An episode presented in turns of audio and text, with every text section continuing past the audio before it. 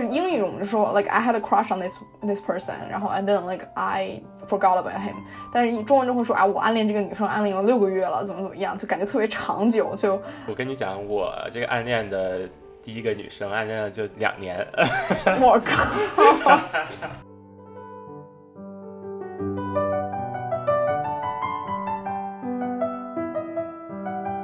就是说，在中文里读书这个词呢。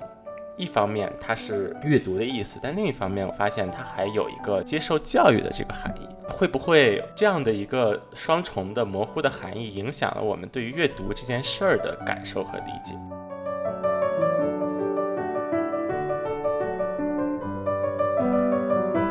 我觉得国内并没有一个词可以指代说我们。在英语中，casual 语境下的这种 research，然后我想这件事可能是，就是它一方面反映了我们现在国内知识的可获得性，在国内是差很多的，其实，对吧？另外一方面，它反映就是说，我们教育中其实也没有把这个知识的可及性这种概念传递给学生。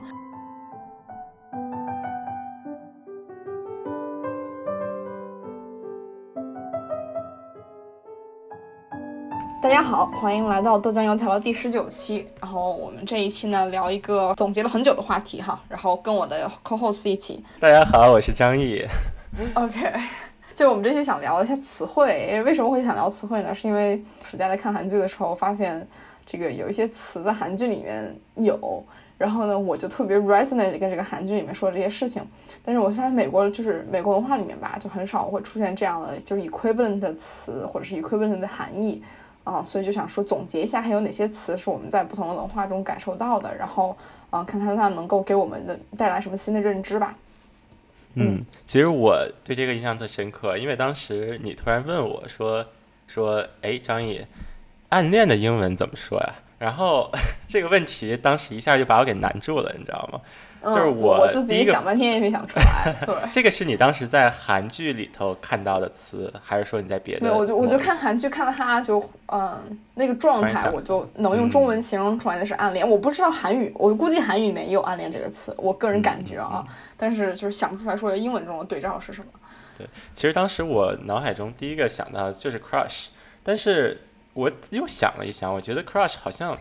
他没有特别想表达出暗恋中就是暗的这个含义，对吧？就是他就是你对一个人非常疯狂的迷恋，我觉得更更更像是。对。然后我就去谷歌上搜了一下，谷歌翻译告诉我也是 crush，但我就觉得这个 crush 就不是特别，就不是特别准确。对，不够味儿。就是 crush 有一种就是痴情的感觉，就你这个是一个。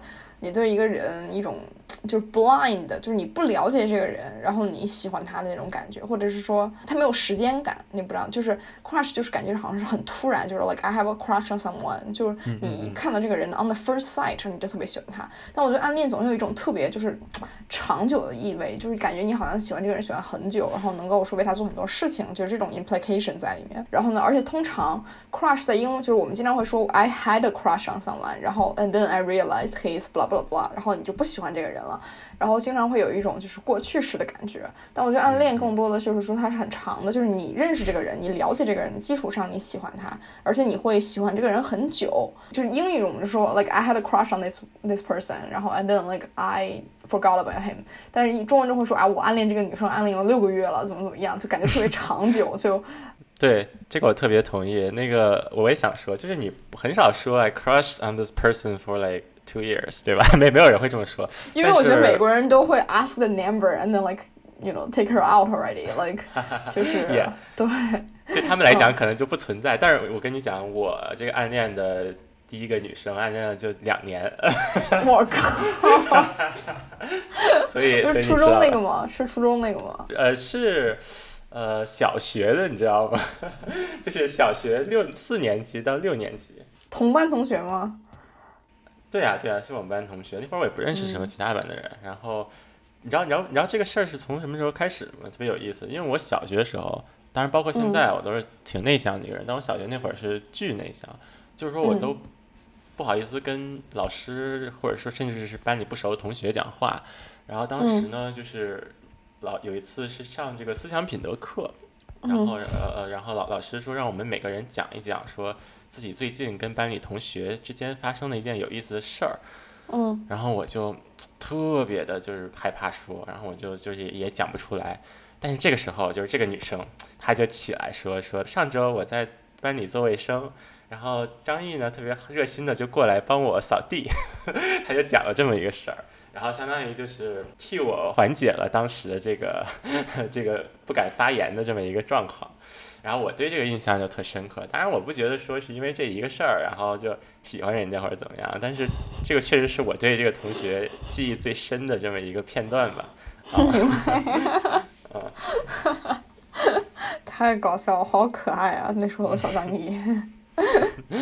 嗯，就是暗恋这件事儿，就是其实是可以很长的，两年三年啊。但是对，但所以说，呃，会不会说美国人他们就很难想象说喜欢一个人能喜欢超过几个月？就是他可能就直接追，对吧？追不到对那就算了。追不到就算，了对，啊是这样的。哎，但是我记得之前有一个电影，对吧？叫那个《怦然心动》。就那个电影里面，那个那个男女主相当于青梅竹马嘛，嗯就小时候就互相喜欢对方，也是很长的时间吧。对，还有一个电影是法国电影，是讲青梅竹马的。哎，对，青梅竹马的英文怎么说？我去查一下哈。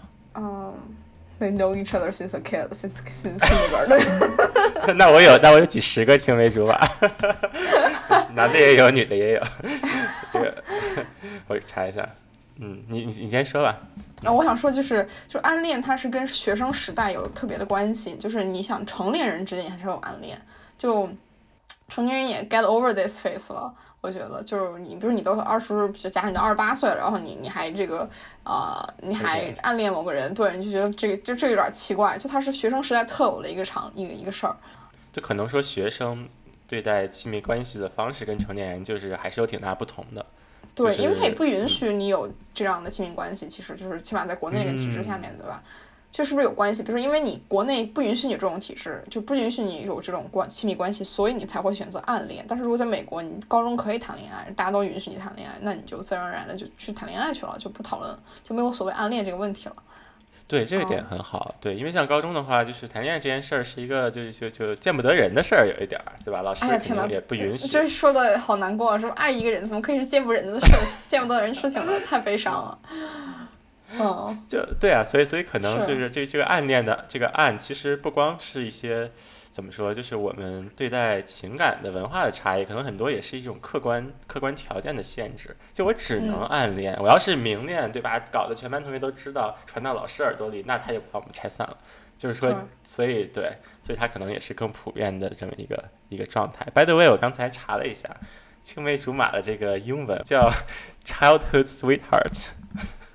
哦，可以 可以可以，有点像那个 High School Sweethearts，就是对，对对可以，挺可爱的。这么说来，暗恋这个词还挺多，就是从这一个词能看到挺多就中美文化之间不同的地方。嗯，对，然后所以关于暗恋的话，我就想到，其实，呃，中美文化虽然在这个词上不太一样，他们其实在表达不同的情感的时候，其实有很多相似的地方。就比如说，我发现就是呃，love 这个词，对吧？它在英嗯文里其实可以指代很多种不一样的情感，就它可以指代爱情，也是它最嗯常出现的一个、一个 context。那也可以指代，比如说你父母对你的 love，然后或者是甚至是说我对于全人类的这种博爱。呃，但是它都放到一个词里面，所以，然后我就发现，在中文里其实也是这样，对吧？是的它我当我们说爱的时候，可以是亲情、友情、爱情，对吧？但当当然，它友情中用的可能比较少，但是亲情和爱情基本上，这这个里面爱这个是不加区分的。可能相比之下，情这个字，它的含义就更偏向于就是就是这种男女之间的爱情。对，所以我其实比较感兴趣一个话题就是说，为为什么说我们会经常性的用同一个字或者同一个词来表达很多种相似但不完全一样的概念，是因为我们的词汇量有限吗？还是因为这些情感本质上其实是有共同的地方？或者说在别的语言里，比如说我知道你学法语对吧？那法语里面会不会它对于比如说爱情，就是跟别的方式的这个情感，它有很不一样的那个？嗯，也是一样的。就比如说，包括你刚才，我觉得我很同意。首先，第一点就是这个词它有很多广泛的含义，对吧？它可以指爱意不同的人，还可以指爱事情，比如说说 I love ice cream，right？Like 你在中文里会说我好喜欢，你会选你会说我好喜欢吃，但很少会说我爱冰激凌，也可以这么说，但是很比较少见哈。嗯。然后法语里面也是，就是 a a 会用来做所，就是用来指代你刚才说的这些所有的意思。然后我觉得这个问题非常好，就为什么这个词它有这么多含义？是我们缺乏更多的细、更细腻的词吗？其实我觉得。就是当我想到这件事情，我会觉得说，就是当语言的 evolution 会是什么样？就我们现在所想到语言是说，哦，我们就是有这么多词汇，有两万多个词，然后我们用它。但你就想到 hunter gatherer 时期，当语言刚刚出现的时候，它其实可能就那么几种语，就几个词。就是最开始有那么一些词，比如说你知道你妈是谁，你你妈妈在很多语言中都是 mom，对吧？就是你在你家妈妈，就是你爸都是叫 pa，然后就是妈和爸在语言中。都是有同样的音，甚至就为什么会连它连音都相同？就不光是它指代的意思很一样，它音都相一样。就是说，因为这些词对于你的 survival 是 essential，对你的 communication 是更重要的。比如说，你可以不知道什么叫做这个 promiscuous，对吧？你可以不知道什么叫做这种很很高难度什么 GRE 词汇，GRE 词汇，GRE 词汇，你就你可以知道很，你可以。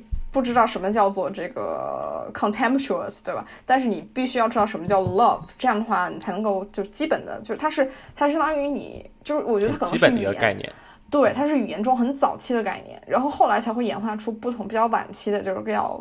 比较就是复杂或者比较细微的概念，很细致的一些事。比如说我们刚刚讲到，我们说 serendipity 是一个如此精确的这个想法，一个种如此精确的概念，它就指代说那一瞬间你的这个一个幸运的灵感，或者是怎么样的一个一个上帝照一束光在然后，你就想出来一个事儿。它这个事情就是非常非常后来的一个一个词汇了，我觉得。而且而且我觉得也跟就是人类发展不同阶段他们的不同的需求有关系，对吧？就比如说。爱，它可能跟它直接对应的就是人类要繁衍后代的这么一个需求。那可能在很早的时候，在有了语言之后，它就是像你说最先出现的几个词之一。呃，对。但是像 serendipity 这个东西，就是你得有很多 civilization 你才能够对 有对 对它对你的 survival 可能一个是说在早期的这种 hunter gatherer 的时代没有那么的重要，另一方面。也是因为我觉得到后面人类社会变得很复杂之后，就是你的预期跟你实际获得的东西之间有很多这样的差异，然后你才会有所谓的 serendipity，对吧？然后是而且是给你带来意外的惊喜，它还不是说任任何意外的事情都叫 serendipity。我觉得一方面你可以理解为他就是当他的生活非常规律，那时候生活非常简单，对吧？然后你对他来讲，就对他来讲什么东西都是没有那种意义上的惊喜，但其实对他来讲，我觉得，比如说你可以理解为，比如说你今天晚上。撞见了一头刚刚去世的牛，那这就是 serendipitous，对吧？你可以吃到它，然后而且它没有腐烂。这其实我觉得是不是说这个事感情对他们不存在，只是他没有这个语言，他们的语言还没有 complex 到可以去形容他的这种感觉。他就是 hunter gatherer，我觉得他也可能，他有可能也是能够感受到，就是 serendipitous 的感觉，对吧？对。就是联系到另外一个，就是我不知道这个问题，我估计你肯定学过，或者是就是说你当你没有语言的时候，你能不能思考，对吧？或者是当你没有语言的时候，你能不能够很嗯，你你的感受是不是一样的多彩？不是说情商有一个很高的这个，就是一个很高一个很准确的关系，就是你能够 name your emotions，you have you you'll be able you'll be able to like。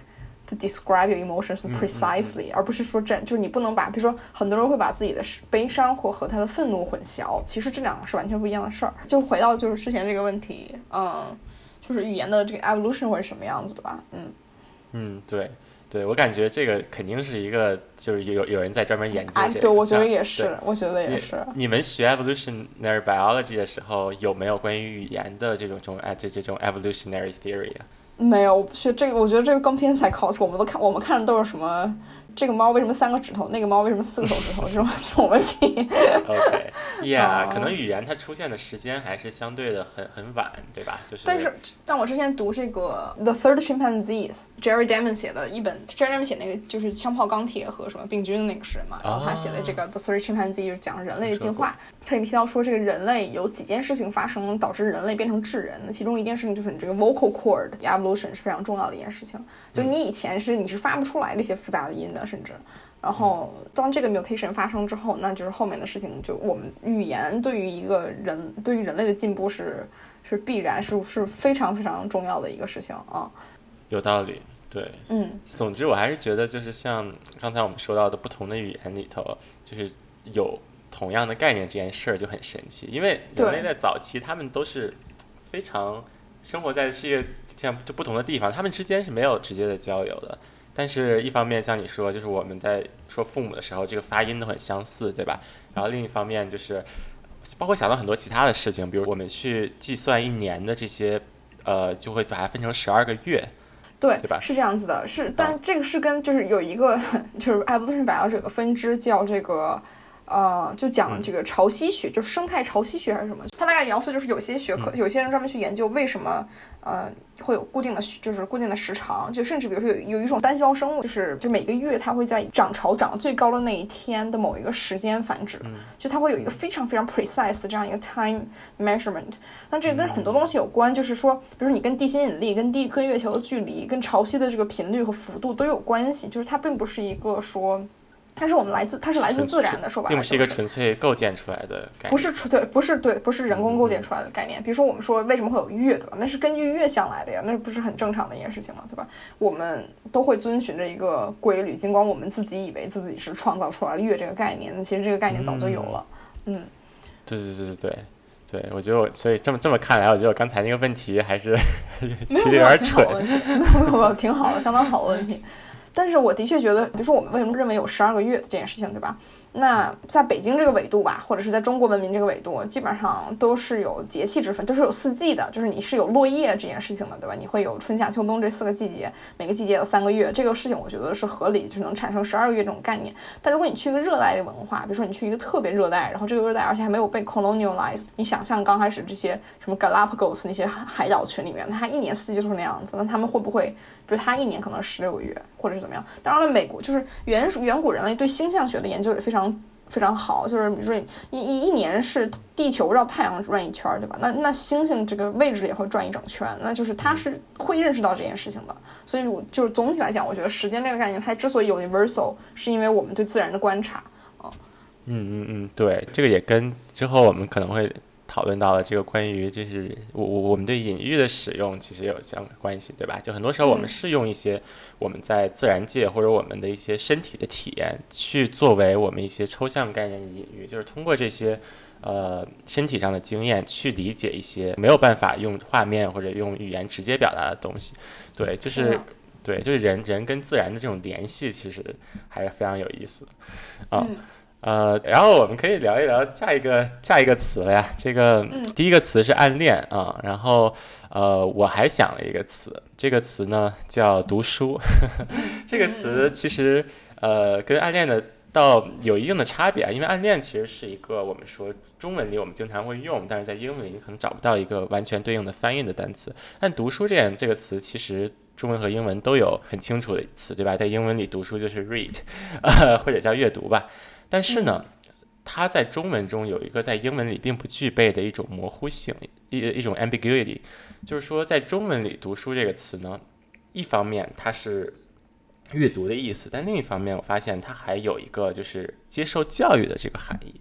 嗯，就是比如说我们的小时候，这个父母说我们要好好读书，对吧？将来才能这个这个为，或者说之前对吧？我们小学时候学这个，呃，孙中山。当时别人都是为什么什么而读书，只有孙中山同学是为中华之崛起而读书。他这个读书显然不是阅读的意思，他这个读书是接受教育，是是是是让自己就是接受这种成长的这个意思。所以我就觉得说，会不会这样的一个双重的模糊的含义，影响了我们对于阅读这件事儿的感受和理解？就我举个例子啊，就是我之前。呃，跟朋友在就是还在纽约的时候，我经常跟朋友约好了，比如在哪儿哪儿见面。然后可能有时候我早到了，我就拿出一本小说啊，然后就开始看。然后你知道，我的朋友见到我之后，很多时候他的第一反应是说：“哟，张毅，你这么爱学习啊？”你知道吧？就是他看到我在看书的时候，会很自然的把这个跟学习联系到一起，会觉得说读书是一件是学习的一种体现，而不只是说你作为兴趣，对吧？你去读你感兴趣的东西。呃，所以我在想，会不会我们的思维中，就是阅读和学习这两件事儿，其实分的不是很开。嗯，这就是我我不知道你怎么想这个。我同意，我同意这件事情。我觉得他的确像你说的，他并没有读分得很开，然后甚至甚至有时候会觉得，在中文中康就是读书无用论的这个这种。这种这个语调会经常出现，以至于读书甚至有时候会有这种 connotation 的含义，就是你这人怎么死读书啊，对吧？就是你这是是个有这种，它会被赋予负面含义这件事，我觉得天哪，就 对，而但实际上嗯这个时候真正被赋予负面含义的是，是一种 rigid 的一个 memorization，或者是说这个，对对对，而并不是读没有直接的关系，对，跟 read 没有关系，跟 study 也没有关系，对吧？嗯跟 learn 也没有关系。但我觉得 study 和 learn 就是很典型，就是 study 就感觉听起来比较 rigid，你知道，但 learn something 就感觉是就是你真正懂，然后你会用它那种感觉。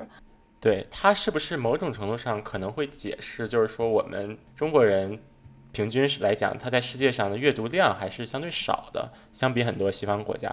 然后我会觉得说，那会不会它跟我们对读书这个概念的理解有一定的关系？当然不一定是说，因为我们读书具备这种这种学习的含义，然后让我们就害怕读书，倒也不一定是这样。但是会不会，比如说，当你有了想去读书的念头的时候，你自己还是会或多或少的把它看作是一种心理上的负担，所以可能更难的去养成一个读书的习惯。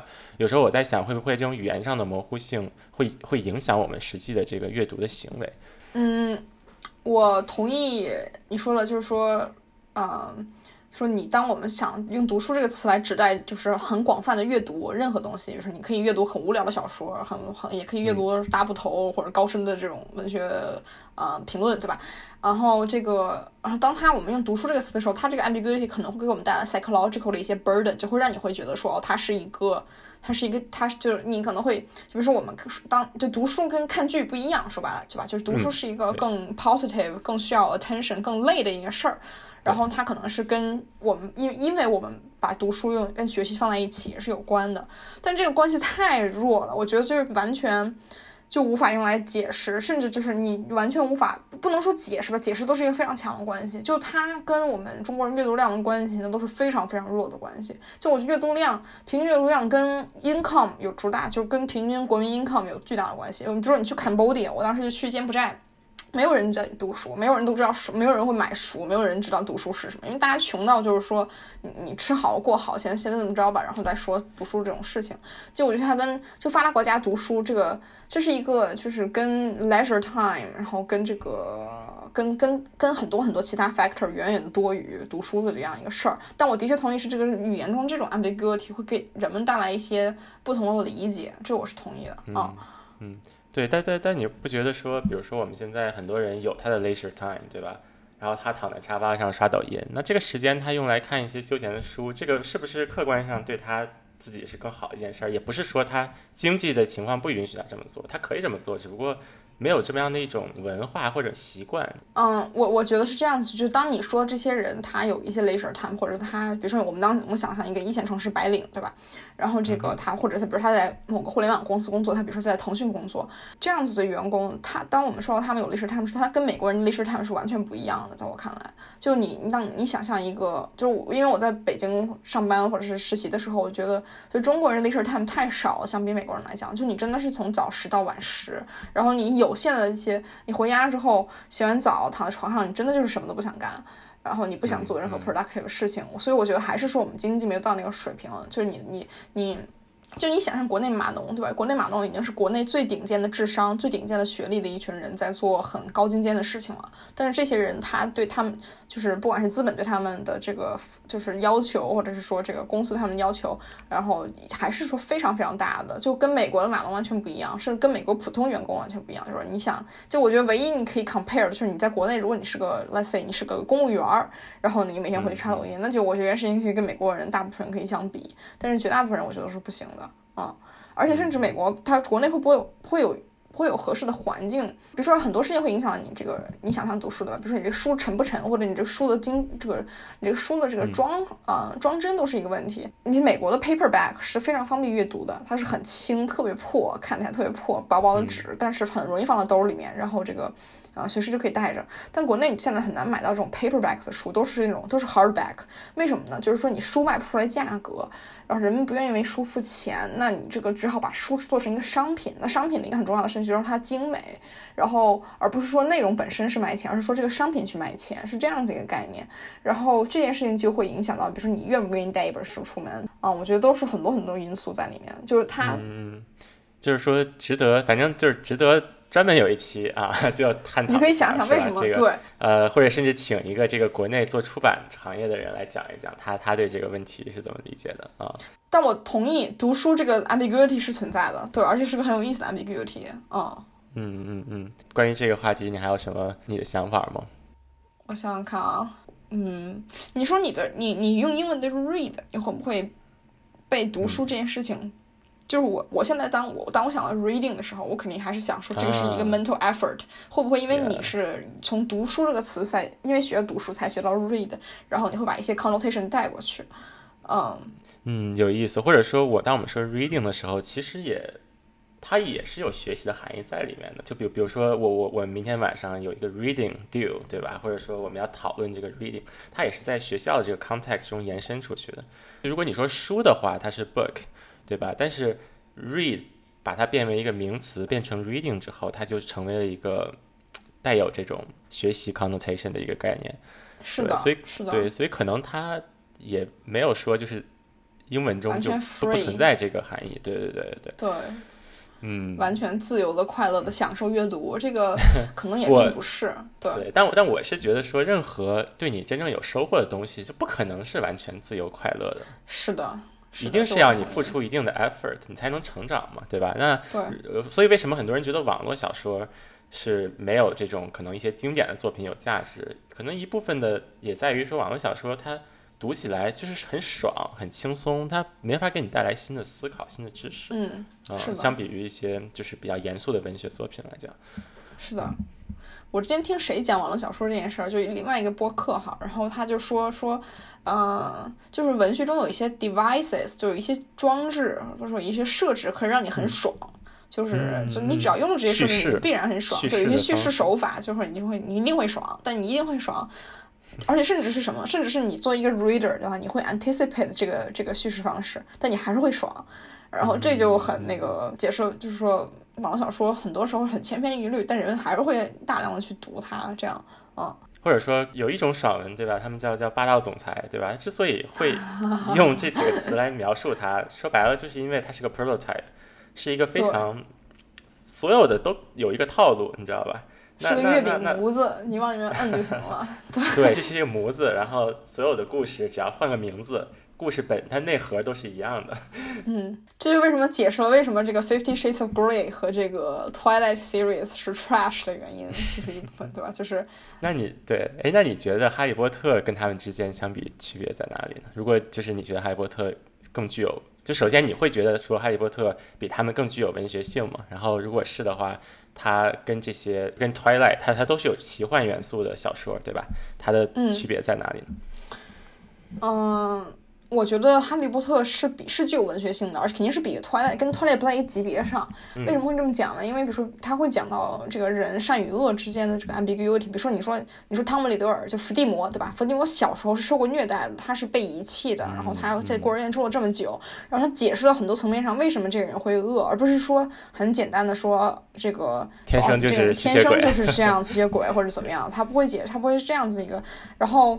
嗯，包括比如说你说对斯内普这个人的形象的刻画，对吧？就是说他是一个特别讨人厌、特别令人讨厌的人。然后呢，他这个，但是他对由于对对哈利波特的妈妈的爱，然后这个可以甚至可以影射到对哈利本人的爱，然后从此一直保护哈利，然后这个嗯做做做这个反叛这样子，就是他有他的文学性，我觉得是在他的人物上是有一定复杂程度的。包括比如说纳威这个人，我不知道你有没有印象，好像是一个特别笨的一个男孩，然后就是这个总是丢东西，然后总是摔倒，总是这个。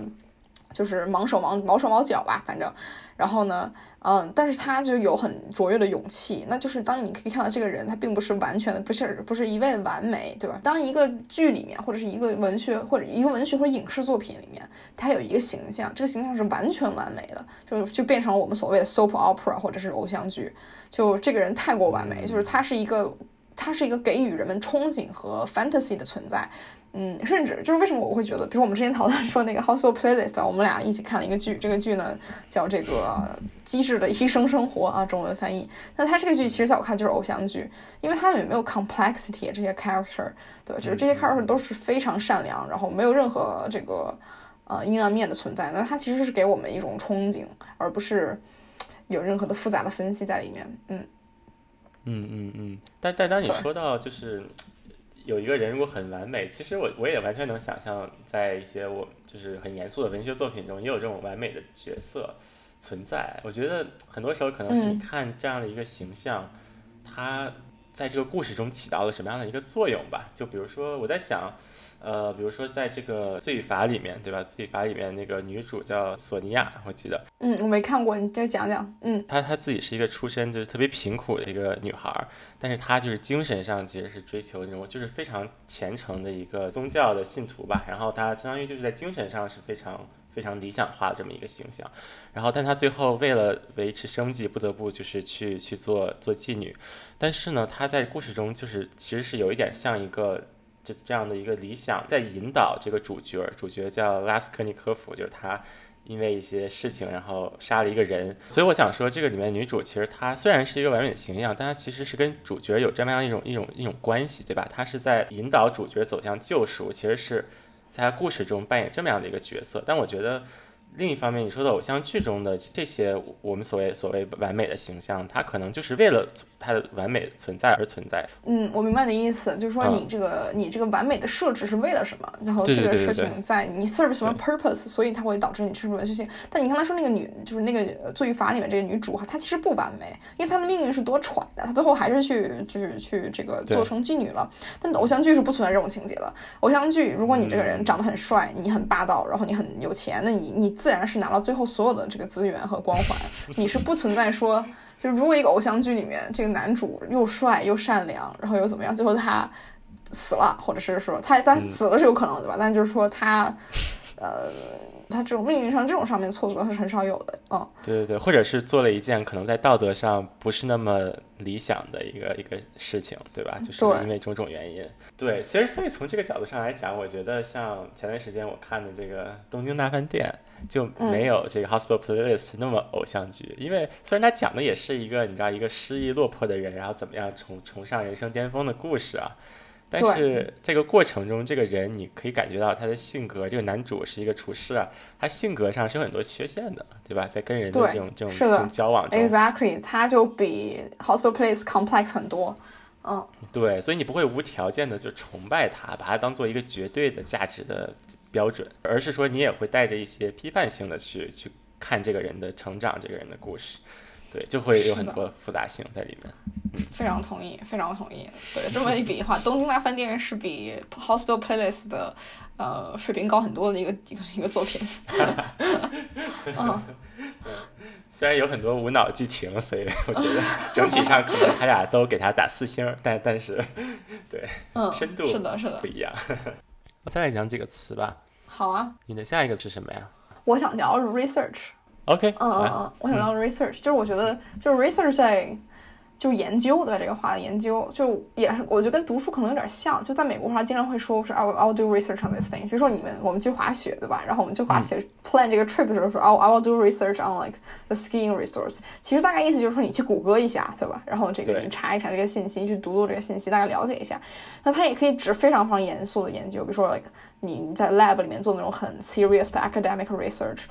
然后它也有这种 ambiguity，但是你在国内，就首先我觉得国内并没有在我们啊，并没有一个词可以 可以指代说我们在英语中 casual 语境下的这种 research。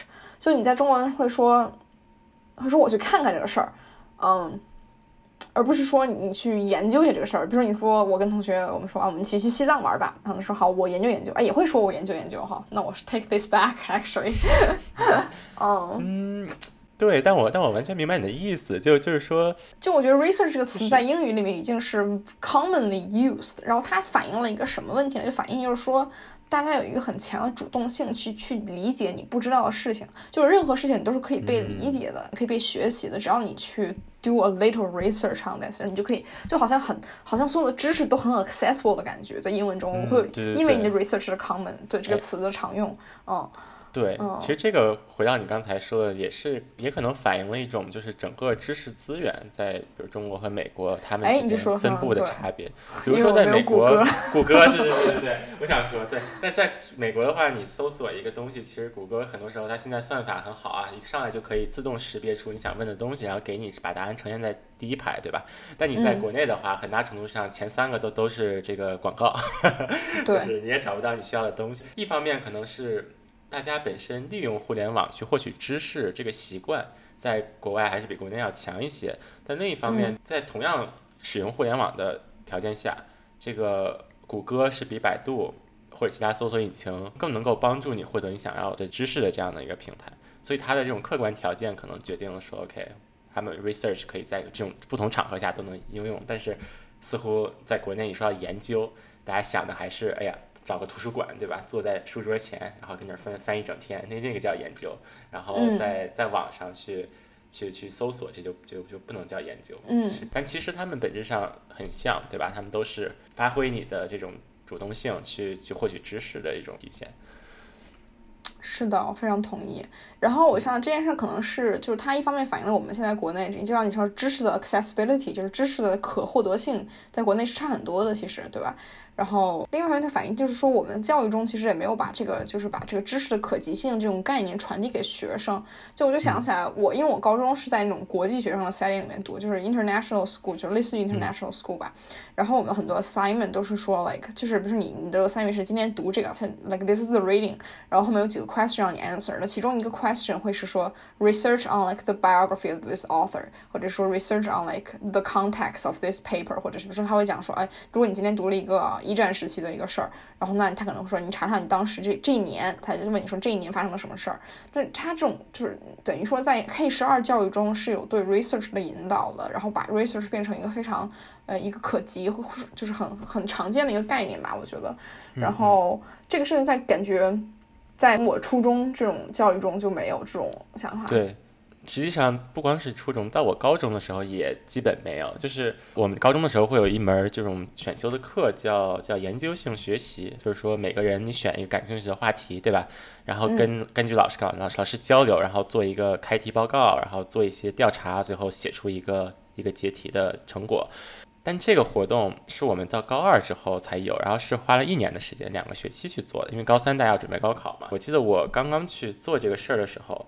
呃，我我跟一个我朋友，他在新加坡上学上高中，然后跟他打电话，然后就说，哎，你知道吗？最近我做的这个研究性学习的东西好像挺有意思。他说他们从一上高中的时候就一直在做类似的事情，比我们这个国内普通高中要早很多，而且要要 intense 很多。然后实际上像我们当时在做的时候，很多人他就是水过去了。当时我记得，对对对，当时我记得说。呃，每个人都选自己感兴趣的这个话题嘛，但是很多人他没把这当回事儿，就什么都没选。然后这些人呢，最后都被自动分配到了心理学的 心理学的研究课题下。最后全年级有两百个人都是做心理学，你知道吗？超级搞笑，研究都是一些很伪科学的东西，什么就比如说星座如何影响什么人的行为什么之类的。就 就反正让我觉得说，国内不是很重视对 research 这方面的培养吧。就相比于这个国外的这个高中教育的话，嗯，哎，就想起来，就是我 我印象特深。就我觉得这是可以上升到政治层面。你说我们缺少这方面的教育，它是 neglect 还是 designed？你懂意思吗？就是它是。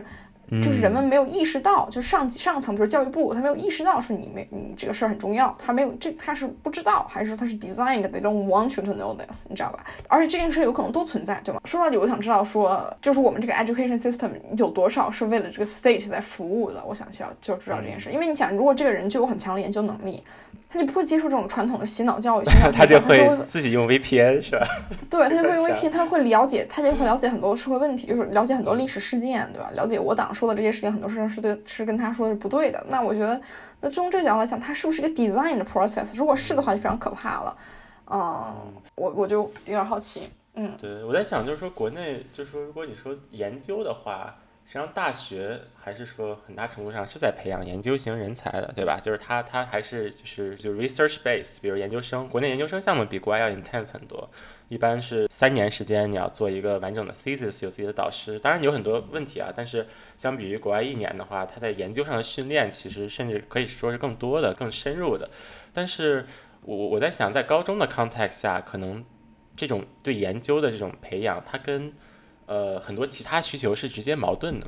比如说跟我们高考的这种这种需求，跟我们应试教育的这些这些需求，因为学校根本上还是要靠分数说话。你们年一个学校的声誉取决于你们年级每年有多少人考上重点高中，高中的话就是考上重点大学。对，这个是我同意的。你如果花一年的时间很长，就是来做这个 research 的话。在申请大学的过程中，research 不会有人看你这个东西，那你这个时间其实就相当于没有被没有最好的。被利用起来，你你肯定是没有办法跟美国这种系统比，就你不可能像美国高中有很多人，就是很多美国高中生甚至有机会去实验室做做那种就是 wide lab research 吧，这种真的美中国就是不管是资源上还是条件上都是不可能达到的，所以你不能把中国这种体制跟美国高中比，但你可以跟法国比或者跟新加坡比，就是他们也是靠分数说话，但他们为什么就可以有这种就有很多的 research concept 在里面，你知道吗？嗯啊。就新加坡高中很就是你，像新加坡很多人孩子出国去去美国读大学是这样子，但新加坡有很多很多高学生会选择留在新加坡读大学，那他们他们接受教育中也是有这种 concept 在里面。我想说的就是应试教育跟 research 并不是 inherently incompatible，我会这么觉得这件事情啊。我觉得如果国内的话，你把你把 research 作为一个高考的分数来源之一，那学校是不是不是不是不是，我想说的不是这个，就是说你培养这个能力。不见得非得是通过高考考察他这种方式，你懂我意思吗？比如说，当然你跟有关，比如说你，你说你想，如果从来不用学这个所谓这种情感性叙事文，那你如果你写的是大量的议论文，你对严谨论述有要求，对吧？然后你就是怎么样去 support 一些观点有要求，那这件事情是是可以做到的，而且是是有 research 和 skill 在里面的。我个人感觉，嗯嗯，对，但但我另一方，我就是觉得说。其实我不知道政策的制定者，比如说那种教育部或者更上面，他们对 research 是怎么理解？因为我总觉得说现在国内一直在倡导说，对吧？你要建设这双一流又什么的这个世界一流大学。那现在你衡量一个大学的标准，很大程度上就是它的科研实力啊。那你科研如果做得足够好的话，呃，至少在在在很多的情况下，你这个学校声誉实力就会得到。提升，所以我觉得他们是有有理由重视 research 这件事本身的。就如果是狭义的科研 research 的话，但你可能你说的是一个更广泛的批判性的呃这种思维习惯，或者是一个主动获取知识的这么一个习惯，这个东西可能他没有那么重视，或者甚至说是不鼓励的啊。就可能说 research 本身也有也有这种狭义和广义的你你去理解它的方式吧。